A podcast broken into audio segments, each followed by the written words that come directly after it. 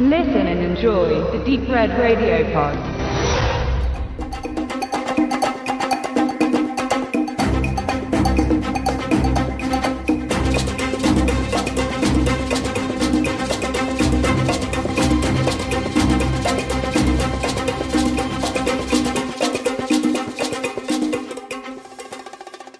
Hallo liebe Agentinnen und Agenten.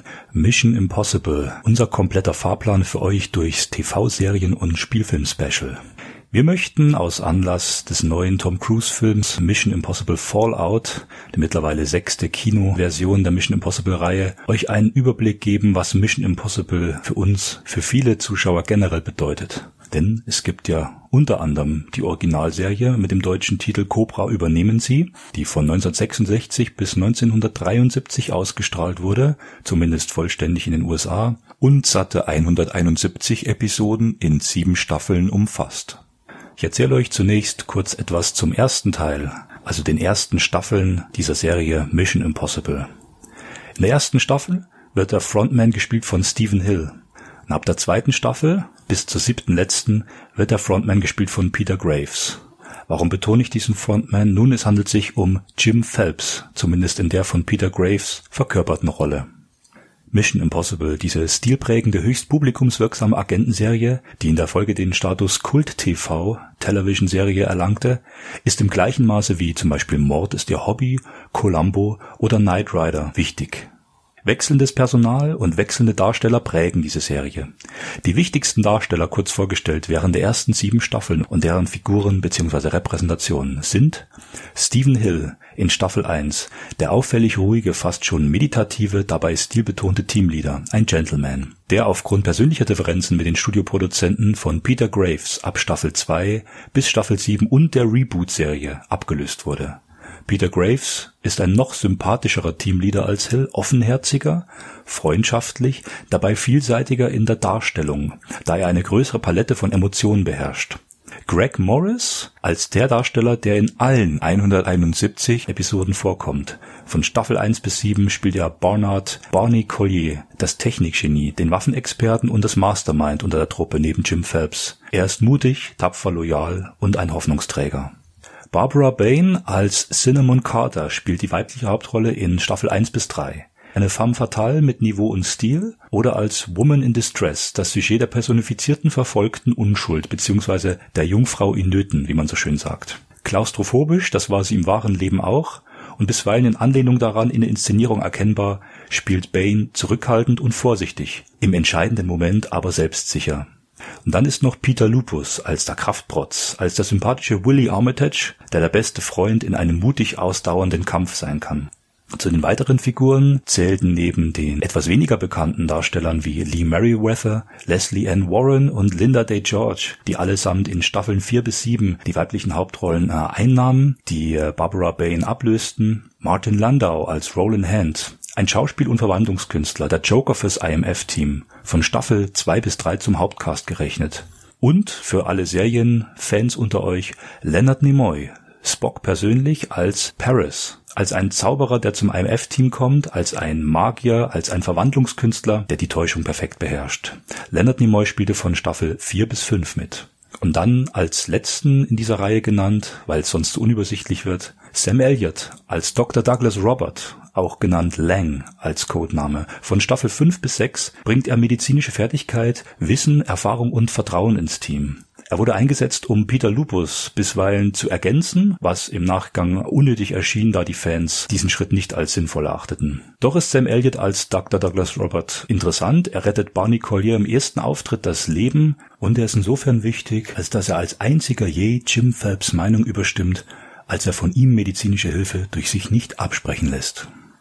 Es gab insgesamt fünf Synchronisationsphasen der Originalserie, Ausstrahlung im TV stets gekürzt und in wahlloser Reihenfolge. Dabei erfolgte die deutsche Synchronisation stets ein bis zwei Jahre nach der Originalausstrahlung in den USA. Ab dem zweiten Serienblock, also circa 90 Folgen, lag der Abstand bereits zwischen drei bis sechs Jahren. Staffel 1 wurde in Deutschland von 1967 bis 68 ausgestrahlt, dabei nur in einer Auswahl von 9 aus 28 Episoden. Staffel 2 und 3 1969 in einer Auswahl von 13 aus 49 Episoden. und Staffel 4 bis 7 wurden erst 1976 später ausgestrahlt, in einer Auswahl aus insgesamt 94 Episoden von 23. Diese Staffel 4 bis 7 wurden unter dem Titel im deutschen TV als Unmöglicher Auftrag ausgestrahlt. Von 1990 bis 1992 wurden die restlichen Episoden minus eine fehlende, also 125 Episoden unter Pro 7 ausgestrahlt und unter Kabel 1 1993. Im Jahr 2006 gab es eine Nachsynchronisation gekürzter Episoden für das DVD-Release mit wiederum neuen Sprechern. Die Serie Mission Impossible oder im deutschen Cobra übernehmen sie ist bis heute leider nicht in HD auf Blu-ray erhältlich, sondern nur auf DVD.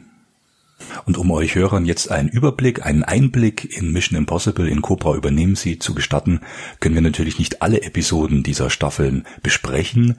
Ich habe eine Auswahl vorgenommen. Part 1, mein erster Teil, geht von Staffeln 1 bis 3 in sieben Episoden. Ich beginne mit Pilot, der allerersten Episode, Staffel 1, Episode 1. Die allererste Episode, die je produziert und ausgestrahlt wurde, ringt dem eingefleischten Fan bis heute Freudentränen ab.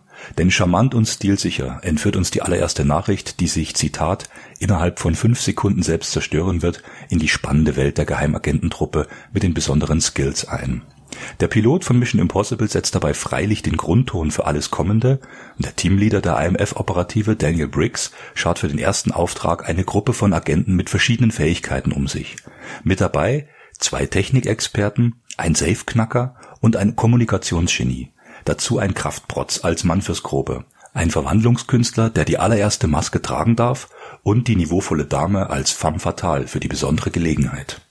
Grundlegend wird der zeitgenössische Großkonflikt Ost-West, also Kalter Krieg par excellence, thematisiert. Im ersten Fall muss das Team um Dan Briggs, das Alpha-Tier in Staffel 1, noch verkörpert durch Stephen Hill, einen kostarikanischen Diktator austricksen, einen Koffer mit wertvollem Inhalt innerhalb einer politischen Festung und hier im scheinbar unüberwindbaren Tresorraum austauschen und stehlen. Es gilt, zwei Nuklearsprengköpfe sicherzustellen. Stilistisch dominieren Close-ups, klaustrophobische eng kadrierte Einstellungen von Räumen und ein typischer Sixties-Look in Kostümen, Frisuren und Maske. Anleihen an die Connery-Auftritte als James Bond sind gegeben, jedoch ohne die teuren Außen- bzw. Actionsequenzen. Mission Impossible, das macht er im Deutschen als eine explosive Rolle betitelte Pilot bereits klar, ist komprimiertes Agentenkino fürs TV. Prächtige Panoramen und zu viele exotische Schauplätze sind aufgrund der begrenzten Produktionsmittel nicht machbar aber auch nicht nötig, würden sie doch von der spannenden zeitlich fest abgesteckten Handlung ablenken. 46 bis 47 Minuten Nettospielzeit gelten in der Regel pro Episode. Vieles in Mission Impossible bleibt reduziert und effektiv, dabei ausgefeilt, clever und bewusst außerhalb allzu offensichtlicher Normen. Dennoch ist es gelungenes Entertainment. Bildsprache, Schauspiel, Kostümierung, Maske, Ton, Schnitt und natürlich die legendäre Musik von Lalo Schifrin bilden ein originelles Ganzes. Schifrins eingängiges Motiv, Mission Impossible Thema, bleibt übrigens neben Dave Brubecks berühmten Take Five wenige Jahre zuvor das einzige Jazzstück im selten verwendeten Fünfvierteltakt, das eine Chartplatzierung erlangte. Und der Pilot bleibt als erster auch die einzige Episode, die von Serienentwickler Bruce Geller selbst geschrieben wurde. Der IMF-Teamchef erhält seine erste Nachricht auch noch nicht auf dem später sehr häufig vorkommenden Tape, diesem kleinen Kassettenband, sondern auf Vinyl. Dan Briggs fragt im Plattenladen nach einer ganz bestimmten Aufnahme eines Musikstücks und wird vom Besitzer persönlich bedient und in einen speziellen Raum geführt. In der Plattenhülle befinden sich weitere Dokumente in Papier- und Fotografieform. Ein kleiner Hinweis, dies wird 49 Jahre später mit Tom Cruise in Rogue Nation als respektvolle Hommage wieder aufgegriffen, auch wenn hier der geöffnete Schutzdeckel des Plattenspielers als Mikroleinwand dient und vom Nadelgehäuse aus per Laser die Dokumente optisch projiziert werden. Darüber hinaus beginnt jede einzelne Episode auch noch in jedem Kinofilm mit Tom Cruise mit einer just entflammten Zündschnur. Im vierten Kinofilm Phantomprotokoll spricht Cruise als Ethan Hunt die Worte zu Beginn der Vorspannsequenz auch bewusst aus. Light the fuse. Der sinngemäße Inhalt des deutschen Titels bzw. der Ausspruch Cobra übernehmen Sie fällt im englischen Original übrigens an keiner einzigen Stelle. Staffel 1 Episode 3 Operation Rogosh gilt nach Meinung vieler, unter anderem nach der von mir geschätzten Meinung von Christopher East, als beste Episode der Serie überhaupt. East bespricht und listet auf seiner Website alle Folgen der Originalserie auf, wobei er die Doppelfolgen je als ein Titel bespricht und so auf 163 Zähler kommt. Operation Rogosh, seltsam eingedeutscht als der Brunnenvergifter, überzeugt mich persönlich dank der sehr dichten Bildsprache in ihrer Wirkung stark komprimiert und klaustrophobisch. Viele Dutch Angles, also schräge Kameraperspektiven werden eingesetzt, sowohl aus Vogel- als auch aus Froschperspektive. Zumeist befindet sich die Kamera im Point of View des Antagonisten, der über den Großteil der Spieldauer in einer vom IMF-Team nachgebauten Gefängniszelle eingesperrt ist. Diese wirkt oft entsprechend der Kameraeinstellungen, als wäre sie mehr als 15 Meter hoch, dabei seitlich extrem einengend, letztlich unüberwindbar. Fritz Weaver als Imri Rogosh liefert eine der bis heute überzeugendsten Darbietungen als Bad Guy der Serie, als Monster, wie er innerhalb des Drehbuchs genannt wird, fokussiert, glaubhaft und absolut überzeugend. Er wird als Massenmörder lanciert, jedoch lediglich anhand von Dokumenten, von Fotografien. Man sieht ihn nie selbst plakativ bei einem der besagten berüchtigten Tötungsakte. Rogosh wird über die komplette Episode hinweg mit seiner eigenen dunklen Seite konfrontiert. Die gespielten Figuren durch das IMF-Team wirken als rückkoppelnde Flächen, als scheinbar zweidimensionale Subjekte, die ein Szenario aufbauen, wodurch Rogosh obwohl extrem selbstsicher und gefährlich, schließlich an sich selbst zweifelt. Es gilt, den durch die IMF-Auftraggeberstimme als unzerbrechlich bezeichneten Mörder durch besonders ausgefeilte Methoden fertig zu machen. Dabei wird in diesem ersten Meisterwerk der Reihe, so möchte ich es bezeichnen, niemals umständlich ausartikuliert oder formelhaft erklärt, wie es regelmäßig in der typischen Auftragsinstruktion durch Briggs bzw. später Jim Phelps auch vorkommt. Fast jede Motivation und Handlung jeden einzelnen IMF-Mitglieds erklärt sich in Operation Rogosh über Blicke und Perspektiven, über kurze Einstellungen von Aktionen bzw. Teilaktionen, wenn die Story nach drei Minuten bereits voll im Gange ist. Auch wir Zuschauer sind, ähnlich Rogosh, einfach nur mittendrin im Szenario und kommen bis zum gelungenen und packenden Finale auch bewusst nicht mehr heraus kommen wir zur letzten Episode von Staffel 1, die hier bereits ohne Stephen Hill als Martin Briggs auskommt. Die Episode heißt Action, Staffel 1, Episode 23, zu Deutsch der Propagandafilm. Diese Episode ist vor allem aufgrund einer Tatsache bemerkenswert. Abgesehen von dem eher standardmäßig strukturierten und auch umgesetzten Plot stellt dies die einzige Episode des gesamten Franchise dar, in dem ein Vertreter oder in diesem Fall eine Vertreterin des Teamleader die vertrauliche Nachricht zu Beginn abhört und in der Folge auch den Auftrag leitet. Hintergrund war die Verweigerung Stephen Hills, in der ersten Staffel noch als Teamleader Daniel Briggs zu sehen, einen einfachen Stunt zu performen. Er machte durch sein in diesem Falle sehr spezielles Auftreten behind the scenes den Produzenten das Leben schwer, so dass sich die Produktion kompakter Szenen um ganze zwei Tage verzögerte und die Macher sich schließlich gezwungen sahen, Hill zumindest für diese eine Episode komplett im Unsichtbaren zu lassen Dennoch wird er gemäß dem standardisierten Vorspann als erster Darsteller genannt, tritt aber überhaupt nicht auf. In der Folge verschwand Hill auch vollständig aus der Produktion der Serie, wurde durch Peter Graves ersetzt. Diese Episode ist die untermauernde Ursache für diese Entwicklung. Diese Hintergründe sind unter anderem in Patrick J. Whites höchst informativen Buch The Complete Mission Impossible Dossier aus dem Jahr 1991 nachzulesen. Kommen wir zu Staffel 2. The Seal, Staffel 2, Episode Nummer 9. In dieser sehr gelungenen und unterhaltsamen Episode bringt Mission Impossible das Hauptthema des Heist, des tricktechnischen Raubzugs zu einem konzentrierten Höhepunkt. Ab Staffel 2 kann für Stephen Hill als Teamleader Dan Briggs, den die Produzenten aufgrund seiner persönlichen Bedürfnisse und Gepflogenheiten zu problematisch wurde, Peter Graves als Jim Phelps für die Nummer 1 der IMF-Operative. Graves brachte einen frischen Wind als Alpha-Tier mit rein, seine Performance bleibt differenzierter und vielseitiger, wenngleich er das zurückhaltend elegante, dabei gleichzeitig autoritär Auftreten Hills mit in sein Spiel übernahm. Dennoch, und es betonen die meisten Episoden der Serie, wie hierbei auch gesagt, diejenigen gut gelungenen Kinoadaptionen mit Tom Cruise, liegt das Augenmerk auf der Teamarbeit der einzelnen Mitglieder. Jeder Agent ist ein wichtiges Rad im Getriebe der Rettungsmaschinerie IMF.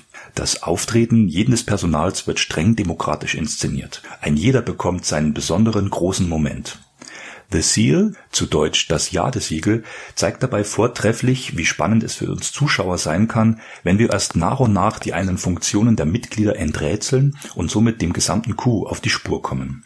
Dass es bei Mission Impossible gerade gemäß dem Gesetz des Seriellen wohl immer gut ausgehen wird, scheint offensichtlich, dennoch werden immer wieder ganz bewusst Momente zur Spannungssteigerung eingestreut. Wenn unvorhergesehene Probleme eintreten, wenn der Antagonist ungeplante Entscheidungen trifft oder gar dem Team eine Zeit lang auf die Spur kommt. In dieser Hinsicht, aber auch durch Tom Cruise im ersten Kinofilm bis zum Exzess zelebrierten Aspekt der technischen Raffinesse, besticht The Seal und bietet High Concept und Entertainment par excellence. Wenn zum Beispiel Tom Cruise beim fast tonlosen Einbruch in der CIA-Zentrale anno 1996 größtenteils durch seine enorme Körperbeherrschung und fast schon animalischen Reflexe punkten kann, wird in dieser Originalepisode tatsächlich ein trainierter Kater zum Hauptdarsteller in den finalen Minuten. Dieser darf nach sorgfältiger schrittweiser Manipulation des Tresorraum-Einbruchmeldeanlagesystems durch das Team ein wertvolles Schmuckstück aus gesichertem Glaskasten klauen. Dieser tierische Star, möchte ich sagen, er balanciert in dieser Folge auf halber Raumhöhe über ein schmales Metallkonstrukt zwischen den Wänden des Zimmers. Geräuschsensoren, Bodenkontakt und die zuvor absichtlich aktivierte, stromversetzte Eingangstür werden allesamt umgangen Zudem besticht wieder einmal und immer deutlicher Darsteller Martin Landau als Roland Hand, der dem Antagonisten ein paar wahrhaft bezaubernde Täuschungen vorspielt. Staffel 2, Episode 21 The Town The Town, zu Deutsch die unheimliche Tankstelle, kann als sehr gut gemeinter, wenn auch nicht überragend gut umgesetzter Versuch gelten, mehr Fokus auf den neuen IMF-Leader Jim Phelps zu präsentieren. Wir Zuschauer begeben uns mit ihm auf eine eher untypische Mission außerhalb des üblichen Protokolls. Auch eine Rolle, die so nur wirklich Peter Graves als neuem Darsteller wie auf den Leib geschnitten schien in einer Kleinstadt entdeckt Phelps ein geheimes Lager mit Sleeper Agents, also inaktiven Agenten. Und während er sich versieht, beginnt sogleich die Jagd durch eine Brigade Killer auf ihn. Also hilft ihm nur geschickte Kommunikation, schnell und effektiv, über einen Pieper mit Roll in Hand und letztlich läuft alles auf Loyalität und Teamgeist heraus. Und ob das routinierte Team ihren Anführer sicher aus der Zwickmühle befreien wird. Staffel 2 kann durchweg als gelungene Staffel zusammen mit 1 und 3 gesehen werden viele der Folgen sind originell, stilbildend inszeniert und fabelhaft gespielt. Jedem, dem klassisches Kino und dabei hochqualitatives TV am Herzen liegt, seien an dieser Stelle die kompletten Staffeln 1 bis 3 von Mission Impossible Cobra übernehmen sie wärmstens ans Herz gelegt. Storytechnisch wage ich nun einen kleinen Sprung und komme direkt zu Staffel 3. The Execution, Staffel 3, Episode 5. In einer der wohl erschütterndsten Episoden in Bezug auf Grausamkeit bei den Methoden des IMF-Teams tritt das fingierte Konstrukt von The Execution deutlich hervor. Regelmäßig muss das Team die Planung bzw. die Gedanken des Feinds austricksen und dessen Waffe, dessen gefährliches Potenzial gegen ihn verwenden, um ans Ziel zu kommen und so beirren Jim Phelps und sein Team in dieser Folge einen Attentäter der Mafia so weit, dass dieser glaubt, bereits drei Jahre im Todestrakt auf seine unabwendbare Hinrichtung zu warten. Die Gaskammer wartet scheinbar auf den von Luke Askew gespielten Killer und das IMF auf dessen Verrat an seinem Boss. Gedankenspiele als tödliche Quälerei, so durchaus bemerkenswert und wie eines der originalen Serienplakate bemerkte, nichts für junge Zuschauer. The Execution (deutsch Die Todeszelle) ist dabei eine der letzten Episoden, die gemeinsam vom Drehbuchteam Reed Woodfield und Alan Balter geschrieben wurde, das zuvor schon The Carriers und The Seal verfasst hatten und seit Beginn zu Bruce Gellers Entwicklungsteam für die Serie zählten. The Execution sollte bewusst die Grausamkeit der Todesstrafe zum Hauptthema haben, und mit dieser offensiven und auch mutigen Thematik kommt die große Spannung bei der erfolgreich beim Zuschauerauge aufgedrückten, sich sukzessive immer stärker entfaltenden Bezeugung eines vom Staat als offiziell gerechtfertigten Verbrechensprozesses, auch wenn er hier als Mittel zum Zweck ebenfalls fingiert ist. Spätestens mit dieser Episode der dritten Staffel reflektierten die Macher der Serie nachhaltig die Frage nach den gerechtfertigten Mitteln, beziehungsweise ob die Guten in ihren Methoden zeitweilig eine moralische Grenze hin zum Verbrechen selbst überschreiten. Es ist eine existenzielle Frage, früh in der Medienkultur im Rahmen des Subgenre Agentenfilm im Jahr 68 durch Mission Impossible thematisiert Erst spätere Ableger der Mission-Impossible-Kinoreihe, hier vor allem Mission Impossible 3 und die letzten beiden aktuellen Filme Christopher McQuarries sowie die ersten beiden James-Bond-Filme mit Daniel Craig, greifen bewusst das Muster des zur Selbstjustiz greifenden Agenten wieder auf.